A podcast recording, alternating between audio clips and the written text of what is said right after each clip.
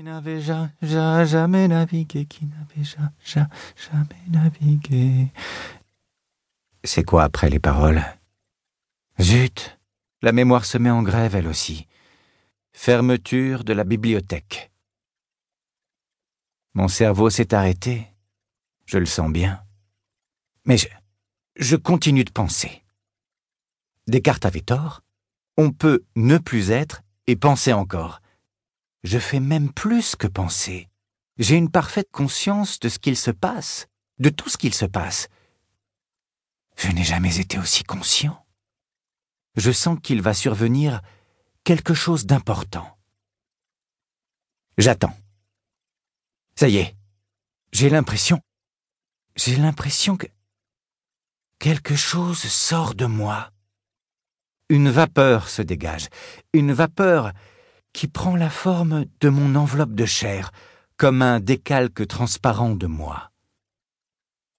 Est-ce cela mon âme?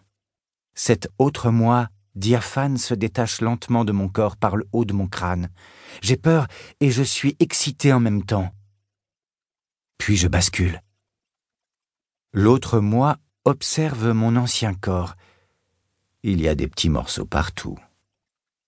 Bon, il faut se faire une raison, à moins de trouver un très bon chirurgien passionné de puzzle, il n'est plus récupérable. Bon sang. Quelle sensation. Je vole. Je monte. Un fil d'argent me relie encore à mon ancienne chair, comme un cordon ombilical. Je poursuis mon vol et ce film argenté s'étire. Il était un petit navire qui n'avait ja, ja, jamais navigué. C'est moi le petit navire. Mon corps flotte. Je vole. Je m'éloigne de mon ancien moi. Je distingue un peu mieux le Boeing 747. L'avion est ratatiné. J'ai une vue d'ensemble sur mon ancien immeuble. Il ressemble à un millefeuille. Les étages se sont écroulés les uns sur les autres. Je plane au-dessus des toits, je suis dans le ciel. Mais qu'est-ce que je fais là? Je suis professeur à la faculté d'anthropologie de Paris et je crois pouvoir répondre à votre question. On peut dire que la civilisation humaine est apparue dès que certains primates ont commencé à ne plus jeter leurs défunts aux ordures et à les couvrir au contraire de coquillages et de fleurs. Les premières sépultures ornementées ont été découvertes à proximité de la mer morte. Elles ont été datées au carbone 14 à 120 000 ans. Cela signifie que, en ces temps reculés, des gens croyaient qu'à la mort succédait un phénomène magique. On peut remarquer aussi qu'est apparu simultanément l'art non figuratif afin de tenter de décrire cette magie. Plus tard, les premières œuvres fantastiques ont été celles d'artistes s'efforçant d'imaginer l'après-mort, probablement d'ailleurs pour tenter de se rassurer eux-mêmes. Source Individu interrogé dans la rue au hasard d'un micro-trottoir. Quelque chose m'attire là-haut. Une fabuleuse lumière. Maintenant je vais enfin savoir. Qu'y a-t-il après la vie? Qu'y a-t-il au-dessus du monde visible? Vol au-dessus de ma ville. Vol au-dessus de ma planète. Je sors de la zone terrestre. Mon cordon d'argent s'étire davantage encore, puis finit par céder. Maintenant, plus aucun demi-tour n'est possible.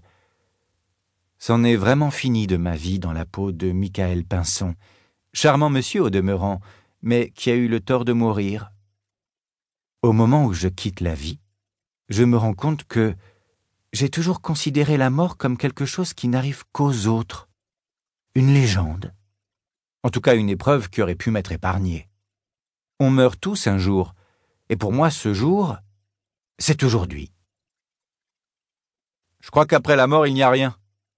Rien de rien. Je crois qu'on atteint l'immortalité en faisant des enfants qui eux-mêmes engendreront d'autres enfants, et ainsi de suite. Ce sont eux qui transmettent dans le temps notre petit flambeau. Source Individu interrogé dans la rue au hasard d'un micro-trottoir. 2. Le grand saut. Je sais que je n'ai plus le choix. La terre n'est plus qu'une poussière au loin. Les fragments de mon ancien corps abandonné là-bas ont été maintenant retrouvés par les pompiers. Étonnant, il me semble entendre leur voix. Quel accident Un avion qui percute un immeuble, ça n'arrive pas tous les jours. Comment va-t-on faire pour retrouver les corps dans ce magma de béton? Bon, ce n'est plus mon problème. Mais la fabuleuse lumière m'aspire. Je me dirige vers le centre de ma galaxie. Enfin, je le vois, le continent des morts et le trou noir situé au milieu de la Voie lactée. Il ressemble à une bonde de lavabo, un vortex qui fait tout tourbillonner en spirale autour de lui. Je m'approche. On croirait une fleur palpitante, une gigantesque orchidée formée de poudre de lumière tournoyante. Ce trou noir aspire tout, les systèmes solaires, les étoiles, les planètes, les météorites, et il m'emporte aussi. Je me souviens des cartes du continent des morts, les sept ciels. J'accoste au premier ciel. C'est un territoire conique bleu. On y pénètre à travers une écume d'étoiles. Chaque année, des millions d'êtres humains naissent sur Terre. Ils transforment des tonnes de viande, de fruits et de légumes en tonnes d'excréments. Ils s'agitent, ils se reproduisent, puis ils meurent. Ça n'a rien d'extraordinaire, mais là réside le sens de notre existence. Naître, manger, s'agiter, se reproduire, crever. Entre-temps, on a l'impression d'être important, parce qu'on fait du bruit avec notre bouche, des mouvements avec nos jambes et nos bras. Moi je dis, nous sommes peu de choses et nous sommes amenés à devenir pourriture, puis poussière. Source, individu interrogé dans la rue au hasard d'un micro-trottoir. Au seuil du continent des morts, je distingue maintenant des présences. À côté de moi, d'autres morts, telle une migration complète de papillons monarques, foncent vers la lumière.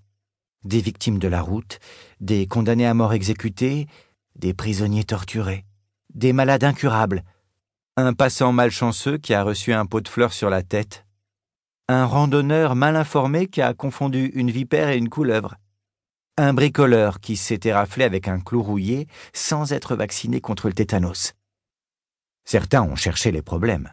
Pilotes amateurs de brouillard, ignorant tout du vol aux instruments, skieurs hors piste qui n'ont pas vu la crevasse, parachutistes dont la toile s'est transformée en torche, dresseurs de fauves pas assez attentifs, Motard qui se figurait avoir le temps de doubler le camion. Ce sont les défunts du jour. Je les salue. Plus près, m'effleurant presque, je reconnais des silhouettes beaucoup plus familières.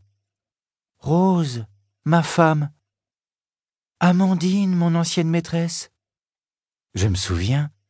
Elles étaient dans la pièce d'à côté au moment où le Boeing 747 s'est abattu sur notre immeuble des de Chaumont et c'est avec elle que j'ai connu la grande aventure des Thanatonautes.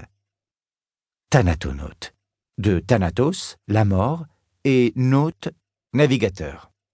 Le terme avait été forgé par mon ami Raoul Razorbach. Une fois que nous avons eu le mot, nous avons eu la science. Et une fois que nous avons eu la science, nous avons eu les pionniers. Nous avons bâti des thanatodromes, nous avons lancé la thanatonautique repousser la terra incognita de l'après-vie. Tel était notre objectif. Nous l'avons atteint. Nous avons soulevé le rideau du dernier grand mystère, celui de la signification de la mort des humains. Toutes les religions l'avaient évoqué, toutes les mythologies l'avaient décrit en métaphores plus ou moins précises. Nous étions les premiers à en parler comme de la découverte d'un continent normal. Nous redoutions de ne pas pouvoir mener notre aventure à son terme, que ce Boeing 747 se soit comme par hasard abattu sur notre immeuble, et la preuve que nous avons fini par gêner en haut lieu. Et là, je revois ce que nous avons découvert. Mais on allait simple. Car nos cordons étant brisés, je sais bien que cette fois-ci, tout retour dans nos peaux anciennes est inconcevable. Nous nous enfonçons dans le cône du vortex qui va en se rétrécissant. Nous traversons jusqu'au bout ce premier territoire et nous parvenons à un mur en forme de membrane molle et opaque. Comme Mach 1 avait été le premier mur du son, nous avions autrefois, mes amis et moi, appelé Mach 1 le premier mur de la mort. Aujourd'hui, ensemble, nous le franchissons. J'hésite à passer. Les autres y vont franchement. Tant pis, j'y vais aussi.